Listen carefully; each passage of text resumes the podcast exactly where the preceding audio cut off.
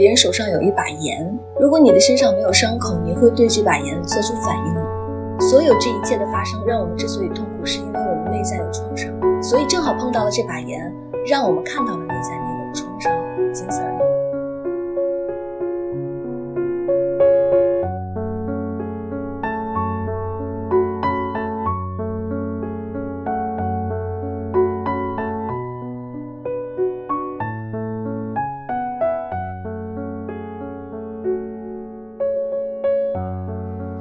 好，欢迎收听新的一期《一点不同》，我是 D L。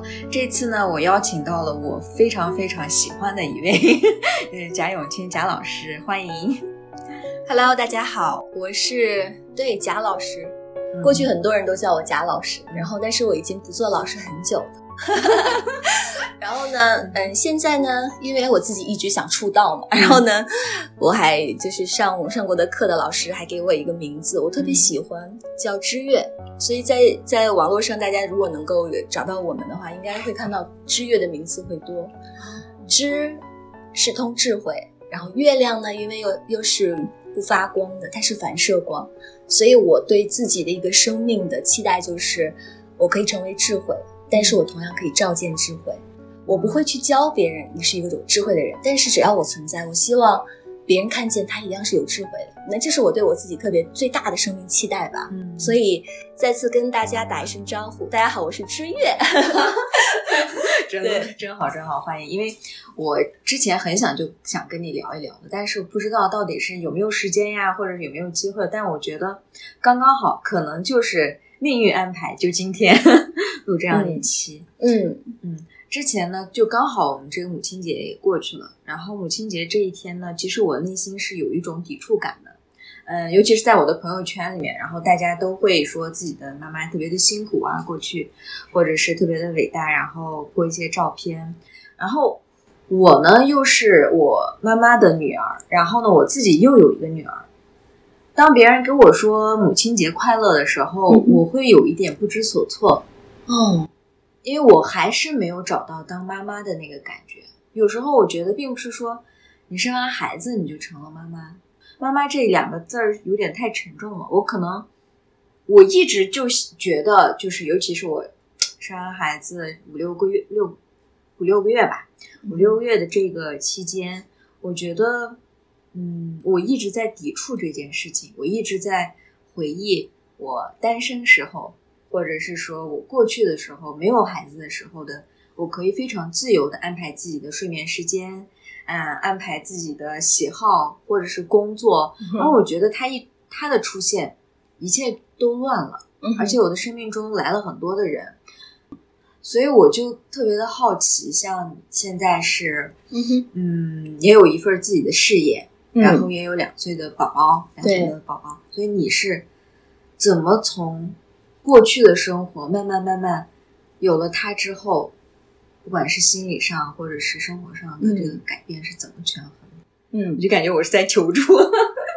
嗯，他算是一份求助，但他更不是。我觉得他是来自于女性吧。我觉得女性话题之间的一种共鸣。嗯，就是我在一个妈妈群里做分享的时候呢，很自然的就会引起很多共性的话题。对，比如说我跟孩子的关系，我跟婆婆的关系，我跟我原生家庭和原生家庭跟我丈夫之间的关系等等的种种，甚至是我的工作和我的孩子的关系等等。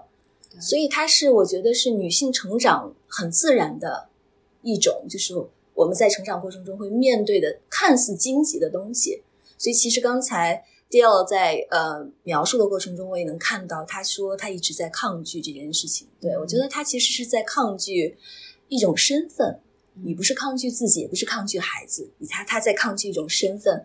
那同样，我也抗拒过，并不是说现在的从容他一直就有。我觉得生命的从容是你一定在遇到了不从容之后，你才审视夺目的时候，发现说哦，一切都是我可能小题大做，对。或者是觉得我的人生不知所措了以后该怎么办的一些质疑，但其实从现在往回看的话，那我觉得很自然，一切都很自然，所以我我也不妨去聊一下我过去成长的这一些过程吧。我觉得对，很自然，也很正常。嗯，我的生命的从容是来自于不从容，这一点很正常。因为我之前我们俩是同事关系，也是非常好的朋友，呃，也很交心，也很是彼此的知己。我们聊过很多的这个私人话题。然后呢，我记得我在怀孕的时候也是得到了就是同事的照顾，然后给了很多的支持和关爱。但是呢，在怀孕包括生产结束之后，嗯，然后回到工作中，也遇到了很多的障碍。这种障碍来自于。你正因为这份关爱而要付出更多，你付出不了更多的时候，你会觉得更自责。比如说，我要对同事更负责，我要对这个公司更负责。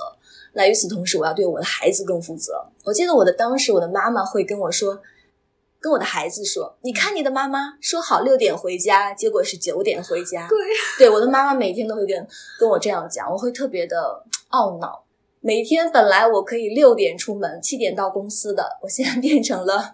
八点还没有出门，所以那种是来自于那种落差感吧，就是你期待的和你现实的是不匹配的。对，然后呢，于此期间的话，我每天要挤奶、背奶，然后呢，这是很多妈妈我觉得共性的。关键是我当时我记得有一次我们公司团建是在沙漠，就是我吸出了奶直接就倒到沙漠里，然后从沙漠回来两天之后的话，我记得我就飞美国了。那在美国待了将近十两周吧，然后待了两周之后，我每天我跟孩子视频的时候。我妈妈听得我滋滋的洗奶，然后呢，我的孩子喝不到奶，然后就会很很揪心。她说我特别揪心，而这都不是最重要，就是你的生活好像来突然来了一个东西，你要去对它全然的负起责任，但你没有办法对自己负责了，所以这个冲突感来自于这里。对，而更重要的是，我当时我的父母。本来特别美好和谐的家庭关系，突然间，我妈妈因为长期和和我爸爸两地异地嘛，在北京，我爸爸在老家，所以呢出现了一些裂痕，然后我妈就想离婚，然后呢也是因为我爸长期有一些就是情绪上的失控啊，他们俩之间会有一些争执，包括肢体上的冲突，我妈就毅然决然的想去离开这个家庭，而我作为一个女性，天然的又站到了我妈妈那一边，然后支持我妈妈，然后呢从中又给了特别多的摩擦，我爸妈和。本来他们可以作为大人的相处的关系和解决的问题，就因为我的不成熟的参与嘛，就是又出现了更多的裂痕，鸡飞蛋打哈。然后这是第二个环节的问题，第三个环节的问题是我先生当时也创业，在我公司最忙的时候，先生也开始创业，有自己的公司。所以呢，从本来以前对我极其关照，每一天两个人都是甜蜜相处，到有了孩子，长期出差在外，而且要不就是晚上加班到很晚才回家。然后我当时就崩溃了，你知道吗？就是所有的生活四分五裂，而且天壤之别。就是你觉得为什么一切都不一样了呢？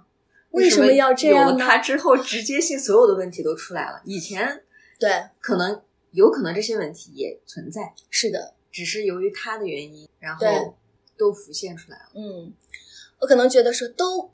但是我因为做教师很久嘛，然后也做参与了上万个家庭的成长，包括这些孩子的成长。我不希望我去归咎于我的孩子，然后呢，我不希望这个无辜的生命去承担和扛起我情绪上的这些剥夺、波波动、愤怒也好、悲喜也罢、裂痕也罢。嗯，所以我依然爱他，就是我该陪他陪他，但是我自己的生命的确被撕扯的四分五裂，那就真的是车祸现场。我当时抓狂，我不知道该怎么办，我特别的彷徨，特别的迷茫，特别的无助。我强颜欢笑，每天都到公司，但是我内在是分裂的。而你在我在工作中一直，大家都会觉得我做的很好，但是对你 第二还在说对，但是 于我而言，真的于我而言，就是每天都戴着一副面具。我那个时候在每一天，我都要给大家充电，然后给大家打鸡血，然后但是。我突然间有一天躺在沙发上，说：“我我这一切都为了什么？”我发现我有了更多的钱，但是我不幸福了。我以前没钱的日子，每天压马路、骑骑单车的日子，我觉得好简单，好好纯粹。然后我觉得，原来这一切我想要的，都跟我我真正想要的生命形态是不符合的。所以，我就大胆的提出了离职。嗯嗯，也就是说，其实对我来说。这个公司由创办，我和伙这个我以前的合作伙伴创办到走到现在四年五年的时间，看着他一点点茁壮成长起来。你说他不是自己的孩子吗？他也是，对吧？然后，但是就是要离开，因为那个公司再好，那份金钱再多，那个殊荣再多，那都不符合你生命的成长意愿。我想要幸福感，而幸福感不来自于这一切啊。然后我突然间就理解了，嗯，当时你是怎么想到的？就是从哪里去寻找幸福感？因为你就是我觉得，就是嗯你看着，不管是工作还是家里人，对或者是外面，对都找不到这种幸福的感觉。是就是当时对你是，想的是那那应该去哪里找？哎，这个特别有意思啊，就是这个问题特别尖锐，我觉得，嗯嗯，问的特别好。就是你想要幸福感，但生活的一切都是不幸福的，那这个感受又这个感觉到底从哪里来呢？对，你是从一个方面逃走了。嗯，这个问题问的很好，我没有想过。但是我那个时候这个幸福感来自于不叫幸福，叫舒服吧，就是舒服。我不知道未来的是未来的日子是怎样的，或者是未来的生活是怎样的，但是我非常清楚我不舒服。我什么不舒服呢？我们的头脑会欺骗我们，但是我们的身体不会。啊，对，啊，我的身体，我如果从我的生命能量来看的话，我的身体就是我的探测器，就是我愿景也好，我生命意愿发展也罢，我事业也罢，一切的一切，我的身体是一个非常好的晴雨表。我的身体当时出现了比较严重的问题，就是嗯背疼、背部的疼痛，然后包括失眠，然后呢，包括就是每天颈椎已经不能僵硬的不能灵活，我每天就是跑医院，那个跑医院跑到我没有办法工作了，就是我极度疲惫，极度渴望停下来，因为我内在已经完全空了。我现在说我想要幸福感，我不知道幸福感是哪里来着，但是生命它本能是你想活着，啊，对，对，那是一种本能的呼唤吧，我觉得，就是我想活下去。就是如果我要再继续，我觉得我可能都不想活下去了。但是下一个讯号就是告诉我说，我我想继续活下去，因为我还有孩子，我不能把他丢掉，或者是我还有父母，还得照顾他们，就是来自于你对自己生命的责任感吧。然后最后就停下来了。所以需要一个空白，让你再慢慢想这幸福在哪里，或嗯者，是没有想过。没有想。我知道我要幸福，我想要幸福，那是一种奢望吧？嗯就是那那种那种是生命真的会幸福吗？我不知道，但是我我就是想舒服一下，嗯所以我就开始了。因为你工作的时候是内在匮乏的，匮乏感就是什么都做不好，自我贬低，什么都不太会，包括财务我也不懂，公司运营我也不懂，没有学过，公司管理我也是边走边摸索。然后包括很多就是公司的长远打算和规划，我也不太懂。然后我，但是我是正因为不太懂嘛，所以我就想想想去学嘛。就是我觉得我知识匮乏，所以我想要智慧。那个时候我特别清楚，我想要智慧，我不想要知识。那个智慧于我而言，当时的理解是什么呢？就是它像一把钥匙一样，可以开所有门儿。就所有问题，我只要有这个智慧的话，我觉得我可以面对和从容的去解决。因为我生命中出现的不仅仅是工作，而且工作于我而言其实就是很平顺，没有什么多多的东西，没有发生太大的变化。它已经上正轨了，但最重要的是我生命中生活里的家庭的这些琐碎的事情。对，就感觉其实就我的生活也是，嗯，总我我是总感觉就是我解决了一个问题，对下一个问题也会出来，是，然后这个问题快要解决了，然后下一个问题又出来，是，就感觉不停的会有问题。然后我之前有听过这样一句话，就是说，嗯，其实或许本来就没有问题，我们自己在在制造这个问题。因为有时候我会就是回想，就过去嗯，我遇到问题的这种的情况，比如说我刚来北京，我找不到工作，我会特别的焦虑，那我能不能找到一份很好的工作？但我现在回想起那个时候，我就觉得，其实呢那些忧虑啊都是非常多余的。嗯，但是我现在就告诉我自己，就是我现在的生活中的问题，或许过上一两年之后又能解决。就我感觉理论上我可以把我自己说服，嗯，但是实际我还是要现在想舒服，想过好。对，所以我们怎么看待问题这件事情？我的生命里出现了这么多问题，问题不是被解决的，嗯就像小鱼在游泳一样。如果你给它一个鱼缸，你觉得它看到了它游悠游的时候呢，它看到了这个四壁，它猛地撞击，它会出来吗？问题就是我们在像小鱼一样在悠游的时候会撞见的那堵墙而已啊。嗯会解决吗？不会啊。但是问题怎不可以被解决？但是问题也就像我刚才迪奥说的，本身就不存在，唯一需要的就是我们高于问题而已。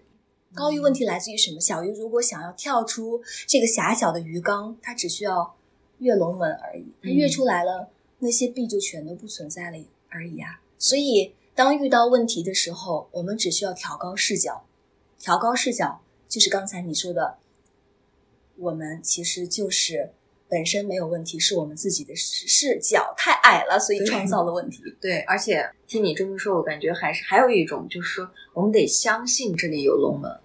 对，就是龙门外面还有一个新的东西。关键是我们的视野，在修行的角度来讲，叫振动频率。可能这个比大家比较陌生哈，就是，嗯，如果我们相信世界是能量，嗯，比如说你看到的树，你看到的草，你看到的房子，你看到的一切都是能量，包括我们的身体也是能量，一切的生命都是一场能量交互。如果当如果是能量交互的话，能量就有频率。而我们的念头也是有能量的，所以如果是说你的能量频率是二百，你可能停留在羞愧；如果你停留到了四百，你可能从羞愧就变成了其他的能量级别。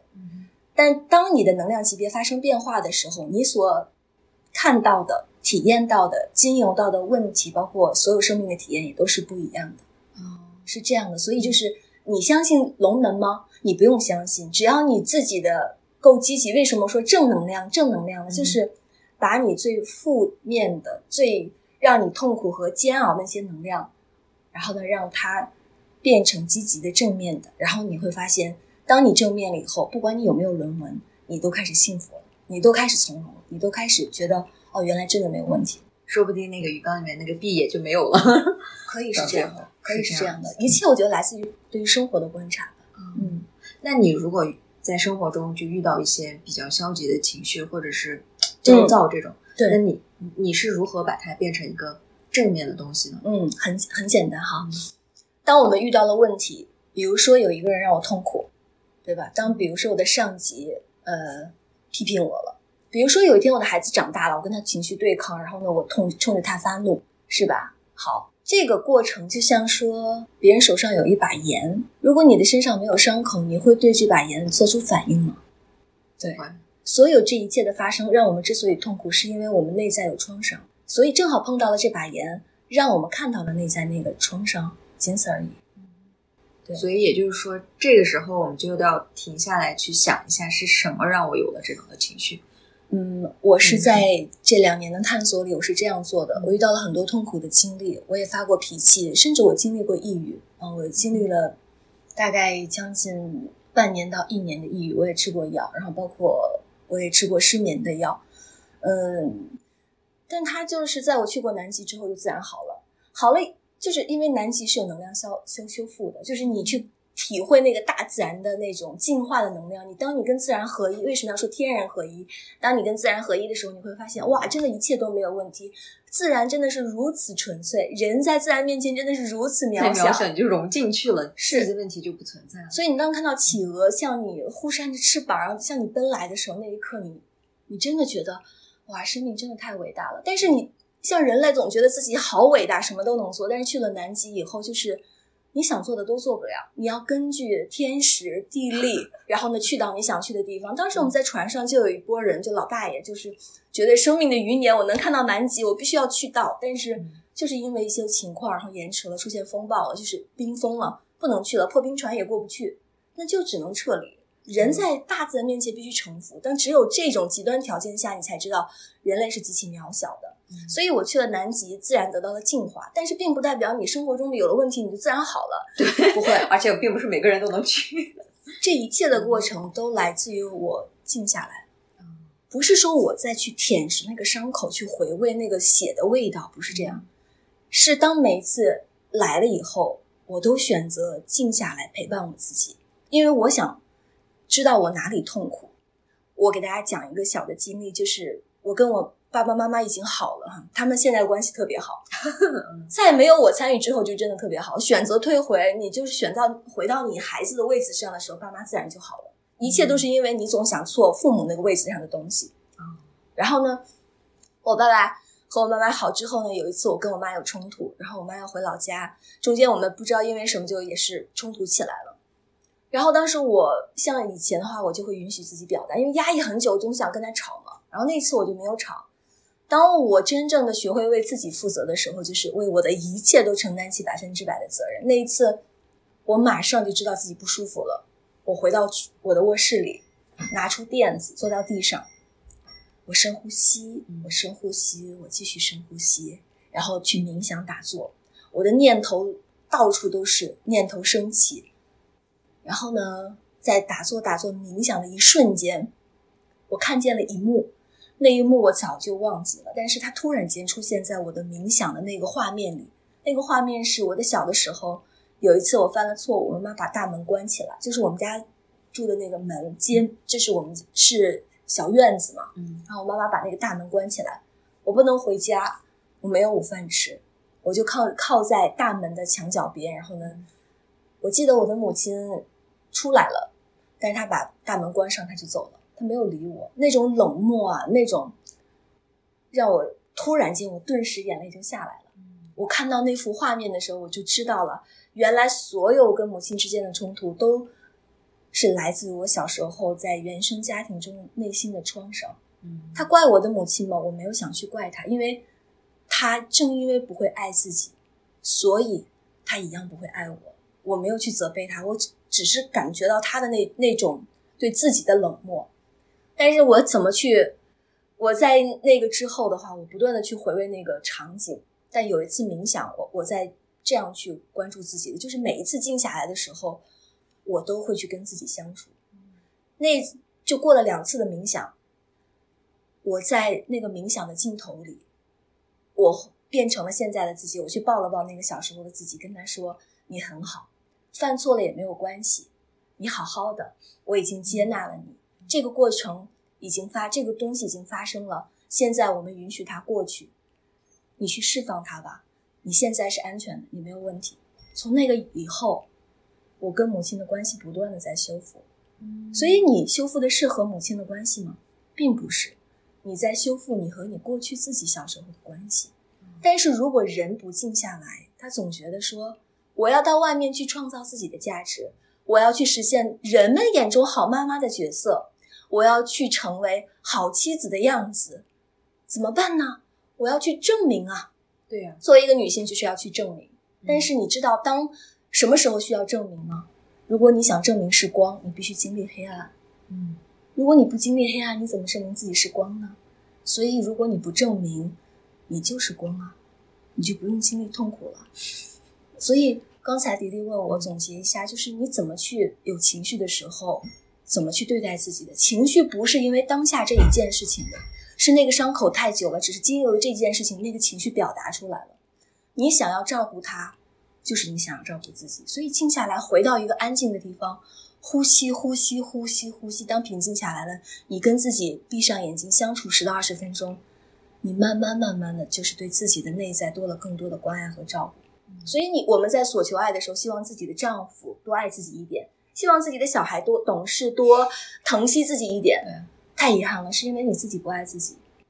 首先，因为自己对自己没有承担起百分之百的责任。当你对自己的生命负责，你会发现外面的一切不用你去抓取，他们自然都很好，都在那里。嗯嗯，你这样一说，我就想，因为我妈妈也过来跟我一块儿住过一段时间，帮帮我们照顾宝宝。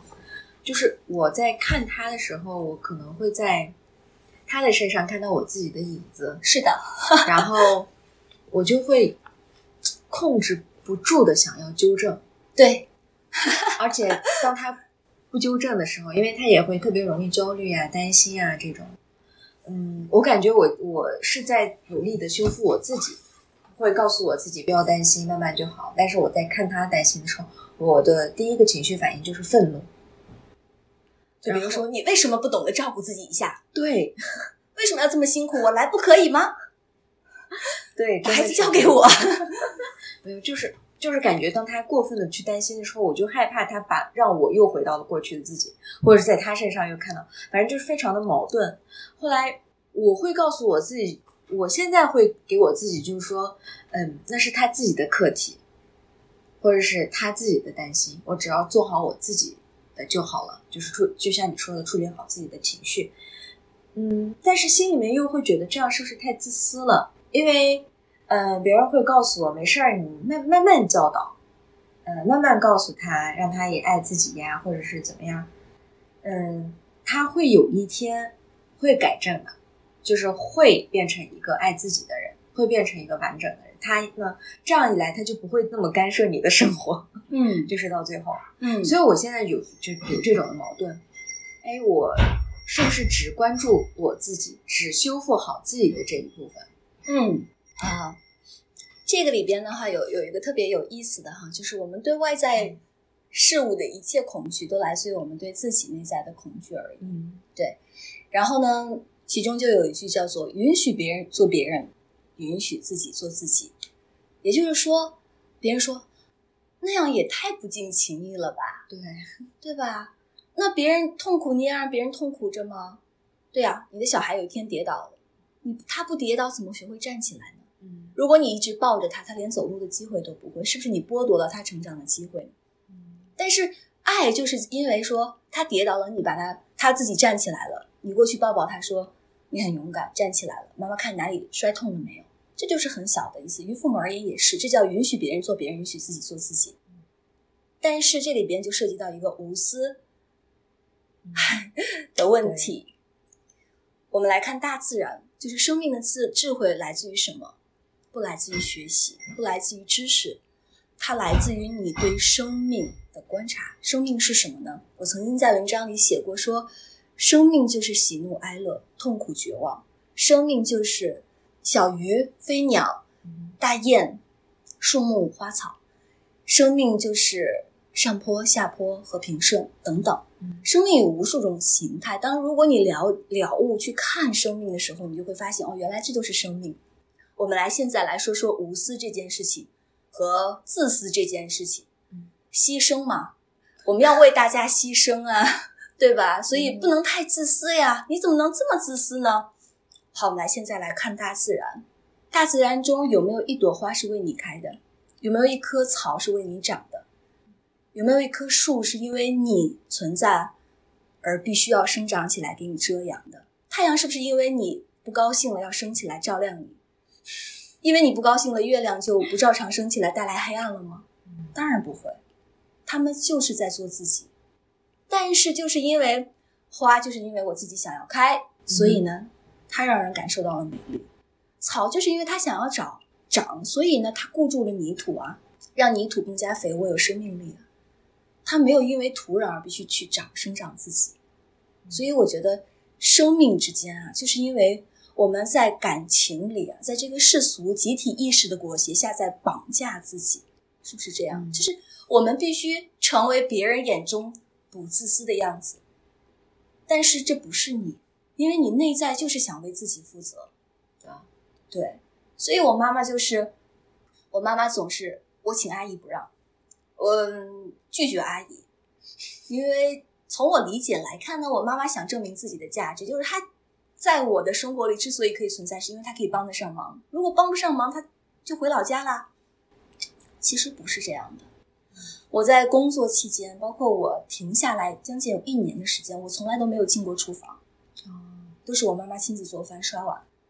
就即使因为我很孝顺，我很孝顺，我不想让她那么辛苦啊，我就抢着做。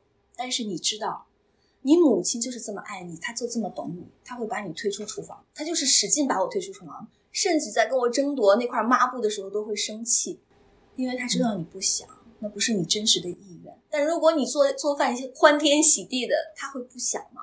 因为你刷个锅，开心的心都在歌唱，他会不想让你做吗？母亲从来不会剥夺孩子快乐的权利，所以放下你那个说我不想让他，我担心他呀，拜托，那是我们在担心我们自己。嗯所以，当我真正的热爱生活的时候，你知道生生命的智慧来自于哪里吗？就是你毫无保留的热爱生活，你爱一草一木，你爱小溪河流，你爱生命里的每一个痛苦，每一个欢乐，你都接纳说这就是我的，我就是接纳它，它就是我的一部分。然后那个时候，我突然间升起了对生活的热爱的时候，我母亲就自然而然退出厨房了。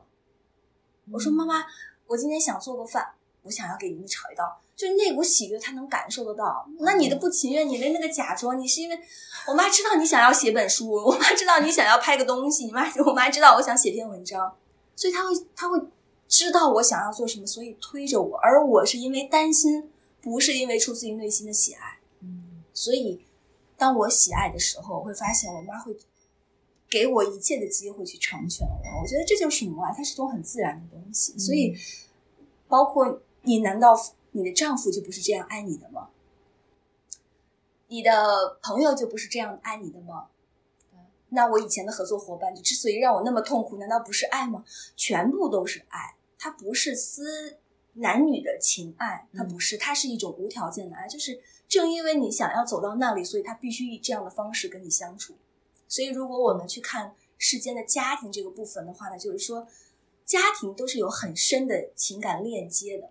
对，它是你的灵魂陪伴。什么叫灵魂陪伴呢？也就是说，在我们入世之前，就像小孩子过家家一样，你做妈妈，我做孩子，你做阿姨，你做谁谁谁，大家定好了就一起可以玩过家家的游戏。嗯那我们来到这个世间去体验的时候，我对生命的认同就是，我们也是这样，我们也是这样协商过的哟。这是我们之间的契约。嗯所以你跟你的妈妈已经商量好了，说我要经历这份痛苦，你记得要让我痛苦哟。他说：“哦不，天哪，太难过了，不能让你痛苦，必须让我痛苦哟。”这个不是玩笑，这是真实的。嗯他之所以要让你经历，包括我的丈夫让我这样经历，他就是让我成长。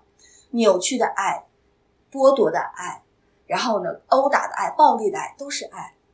如果你想，你不要成为，你不要去提升自己的话，那他怎么会以痛苦的形式呈现在你的生命里呢？但是这个时候就会有这样的问题：那如果这些痛苦都是爱的话，嗯哼，那我如何？那我可以继续享受痛苦了？这样的话，太有意思了。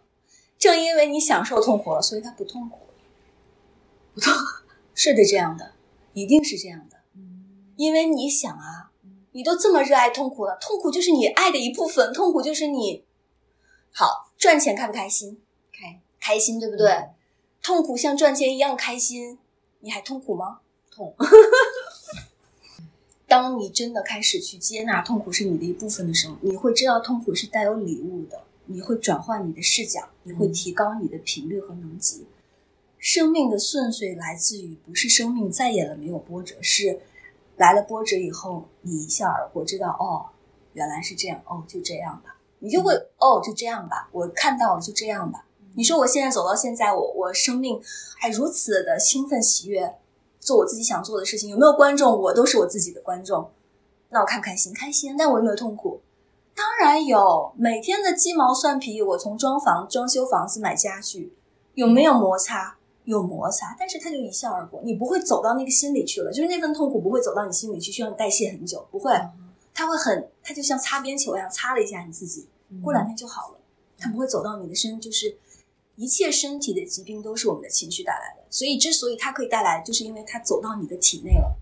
包括我压抑自己，包括我的情绪上的这个各种各样的表现，最后以癌症的形式，以这个肿瘤的形式，它都是它都是凝结的状态，都会有连接这，都是不透不疏通的状态。对对。但是面对痛苦的时候，嗯哼，就是本能就想逃走，是，这就是想生命的就就就想离开，是就想能多闭上一一会儿眼睛，不看到它。对，这就是为什么人一直没有觉醒。为什么觉醒的人寥寥？就是因为嗯敢于去直面痛苦的很少，都大家都睁一只眼闭一只眼。但是你的生命是对你很，他不会辜负你的。嗯你一直闭眼，一直闭眼，他总会有一个彩蛋给到你面前。真的，最后那些人为什么从癌症自愈至己，就为什么可以自愈呢？就为什么就完全好了呢？不是因为说哦，我闭着眼睛闭着眼睛，是他没有办法闭着眼睛了。你的生命总会给你一次次提醒，一次次提醒。生命的一切都是你创造的。如果你相信这一点的话，你看到红灯，你看到红灯，它都是对你的提醒。你不用再去抱怨交通怎么这么糟糕。靠，我今天上班迟到，不会，你会今天是有一点提醒。这个提醒来自于我的生命。红灯给我的提示是什么呢？你可以反问自己，你就会心静下来去看看放周边的环境，你可能就会遇到一个人，这个人就是助力你或改变你一生的人，那个人不说不定的。但是人都人都把自己的眼睛闭起来，觉得哦，黑暗不存在，变黑暗不存在，痛苦不存在，但是存在啊，只是你麻木自己，一次次地麻木自己，仅此而已。但是最终会有一个咵的一声。今天可能是说我跟丈夫的关系还行吧，凑合，但有天你的孩子呢？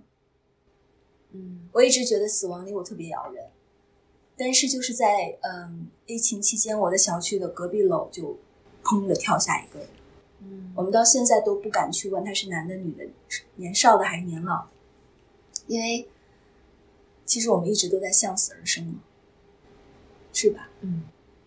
就是，但是就是因为向想生的力量，让我们觉得我想要好好的度过这一生，不辜负自己，仅此而已。嗯，我觉得就是因为直面痛苦，确实比这个痛苦的本身都要难。对于普通的人来说，还没有觉醒的人来说，所以还有一种方法，就我觉得，包括我自己和周边的人的一个一种措施是，把这份痛苦归咎于另外一个人身上。是，的，所以就是改变别人嘛。嗯，嗯，就觉得，嗯，只要他好了，好了，我就一切都好，对我也好，嗯，这叫绑架，这是绑架。嗯所以我记得，嗯，说不要改变你的伴侣，不要试图改变任何人。然后我以前不理解，但是我觉得这件事情就是简单到最后，它其实是生命全部的解释。嗯嗯，我我之前也是这样的人，我试图去改变我的丈夫，让他多去关注孩子，然后呢，多去关心孩子的成长，多给孩子买几本书。家家里孩子的书全部是我买的，没有一本是爸爸买的。家里孩子的衣服全部是我买的，也没有爸爸是没有是吧？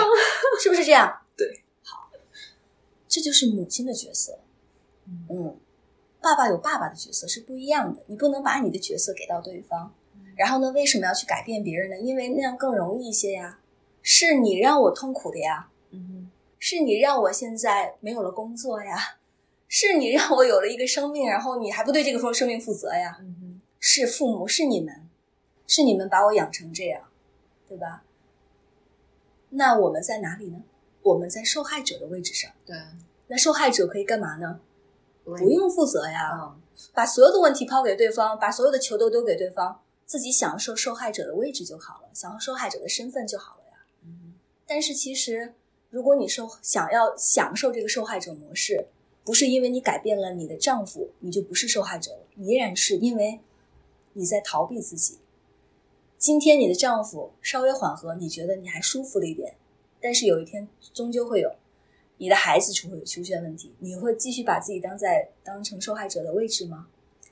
有一天你的孩子的男朋友或丈夫跟他的摩擦，你希望去改变你自己的孩子吗？或者改变那个伤害你孩子的那个人吗？当然不是这样。而如果你不想投射出一个受害者的世界的话，那就要转变受害者的视角，嗯改变自己来的更彻底。为什么？因为一切都变了。嗯如果你改变一个人，比如说今天我看到迪迪奥，怎么裤子穿的这么少，都穿一条秋裤，怎么脚露脚踝，穿长袜子？因为我冷，你不冷，对不对，对？你看我这不是长裤吗？对吧？嗯哼，是不是你冷？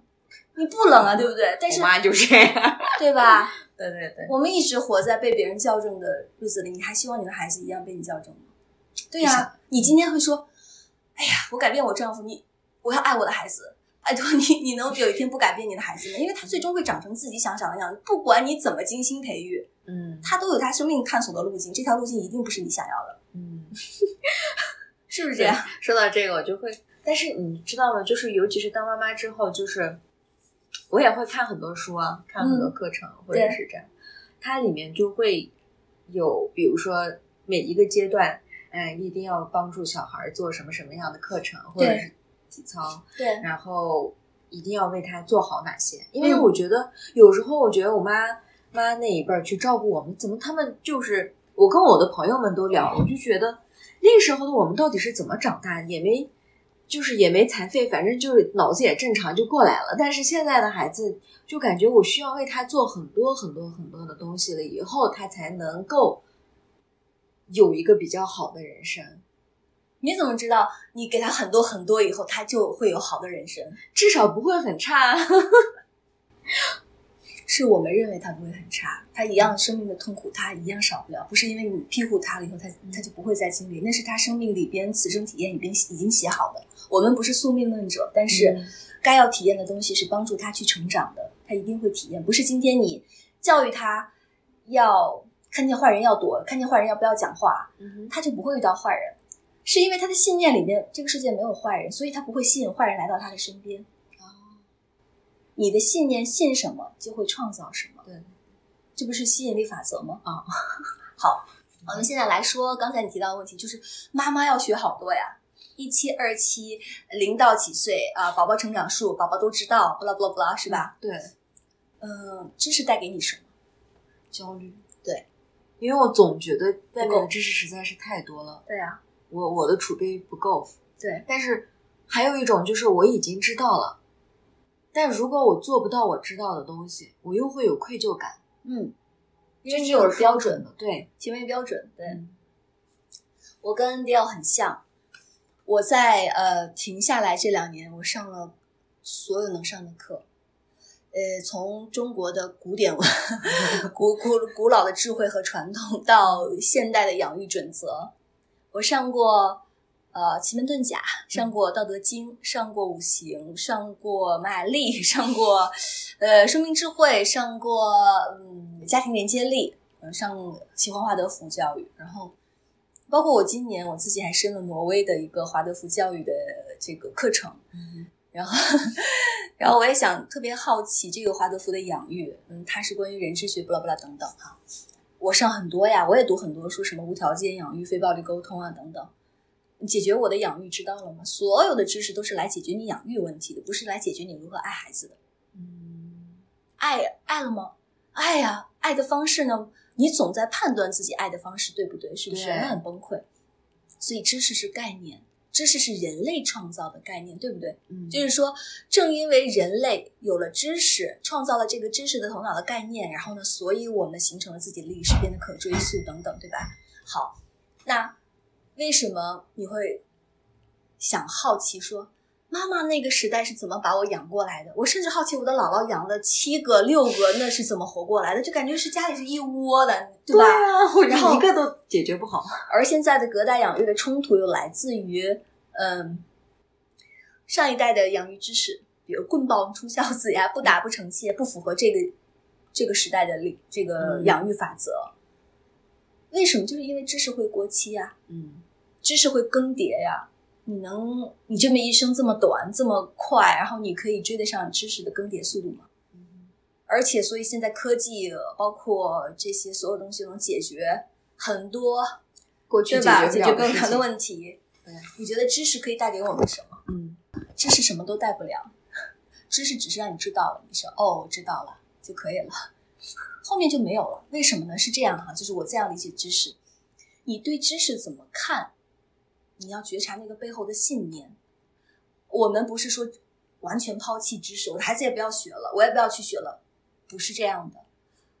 关键是我们在学习知识以后，或者是获得了一些育儿技能以后，我们背后的信念是什么？你那个信念是：哦，我不够好，哦，我会的太少，哦，怎么这样教孩子？我不对。你今天的一个养育法则可以。就像我在过去里边，养育是需要智慧的。我的文章里写到，我说你现在的一个养育法则能解决你三十年以后你的孩子不结婚的问题吗？能解决你的孩子想要变性的问题吗？能解决你的孩子是一个同性恋的问题吗？No，对吧？我们现在开放了呀，对吧？我们接受了，但是你你知道就是有多少个家庭是不接受的吗？我们现在如此精心的培育自己的孩子，我们可以解决他一生的困惑和苦恼吗？然后呢？现在隔代养育的问题就是我们隔代知识与知识之间的对抗和冲突和不和谐。嗯，所以我现在不学了。我从去年九月份、七月份我才知道，原来哦，什么是能够生出智慧的？就是当你的心真正的安静下来的时候，是可以生出智慧的。那个智慧可以让你看清一切。这个智慧就是，哦，这个符合我，这个不符合我，没有关系。这些来到我生命里，我都哦知道了。所以，我开始停下了去用标准养育孩子。我停下了去参考照书养育我的孩子。比如说这个阶段要用筷子，用手抓也可以，他会习得筷子，因为他是本能，你在用他，他肯定会有好奇想要去尝试。呃，孩子现在要启蒙英语了，因为我爱讲英文呢，我跟他讲讲绘本呢，他就自然就习得了一些东西，并不是因为我说你必须学好英文，没有学好英文你未来就怎么样。所以你对待知识的态度，从你习得的态度，到你教授你孩子的态度，都没有了恐惧、对比和参考，一切的发生你都遵照这个发生的规律规律。所以知机而气的意思是什么呢？就是。我们知道每一个生命成长的契机，而把这个最符合他的东西，自然而然的带到他的生命里。很多人说我不知道呀，对呀，你有一颗焦虑忙乱的心，你怎么可能知道呢？你只有回归自己，你只有自己让自己静下来说，我是一个非常静定的妈妈。外面发生什么事情，就刚才跟你跟我讲，哎，小孩子要上幼儿园了，没有找，没有找，对，就家里旁边有什么，先去上一个没有关系。未来我的孩子要不要去走正统的学校的体系都不一定呢。我接受一切可能性，因为知识是丰富他此生体验的，不是束缚他此生体验的。而知识是来协助你做养育的，而它不是你养育的唯一道路。也就是说，你看到那个东西了以后，你知道哦，还可以这样，那我就顺势而来，因为你身边的多的都是妈妈，她也会给你推荐、推荐、推荐。然后你会发现，哦，当你需要的时候，会有一个人告诉你，你并不需要匮乏焦虑，说我不懂，赶快去看。因为当你信任自己的时候，带着信任的频率以后，你的孩子就会茁壮，很自信的去成长。他不需要你懂太多，他只需要你有智慧。在他每一次痛苦的时候，你都坚定的坐在他面前，可以跟他好好的陪伴他，聊一聊，专注的看他眼睛，告诉他我知道了，我在你身边，你好好的没有问题，是吧？我们去看医生。生病了看不看医生？看医生没有关系，但是你知道你孩子好好的，所以信任可以解决一切问题。就像未来孩子以后在学校发生了冲突以后，照书养的孩妈，照书养孩子的妈妈，或者是觉得自己没有养好孩子的妈妈，会第一个反应是什么？你为什么要这样？是不是指责自己的孩子，批评自己的孩子？因为学校老师批评了，首先批评了你呀，你很难受啊，你就把马上把矛头指向了孩子。但是信任自己的妈妈就知道，我如此对自己的生命负责，我的孩子一样会，因为。我是这样，所以他一定是。当他出现了任何问题的时候，我知道促进他成长的也好，给他带来力量的东西出现了，我只需要信任他，看看他是怎么去解决这个问题。我只需要好好的去跟他沟通，因为我知道他没有问题。可是带着有问题信念的妈妈就会觉得我的孩子有问题，所以直接直接就跟孩子有冲突。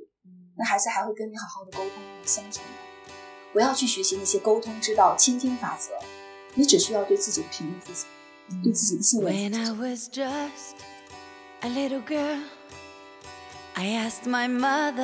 What will I be? Will I be pretty? Will I be rich? You're what she said to me. Que será, será? Whatever will be, will be. The future's not ours to see. ¿Qué será, será?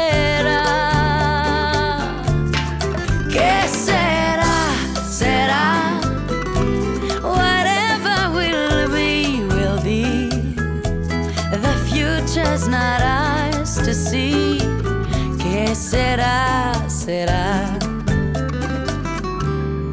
When I was young, I fell in love. I asked my sweetheart what lies ahead. Will we have rainbow day after day?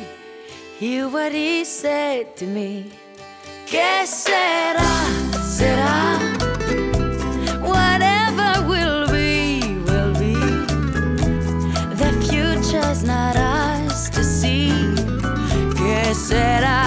Será, será?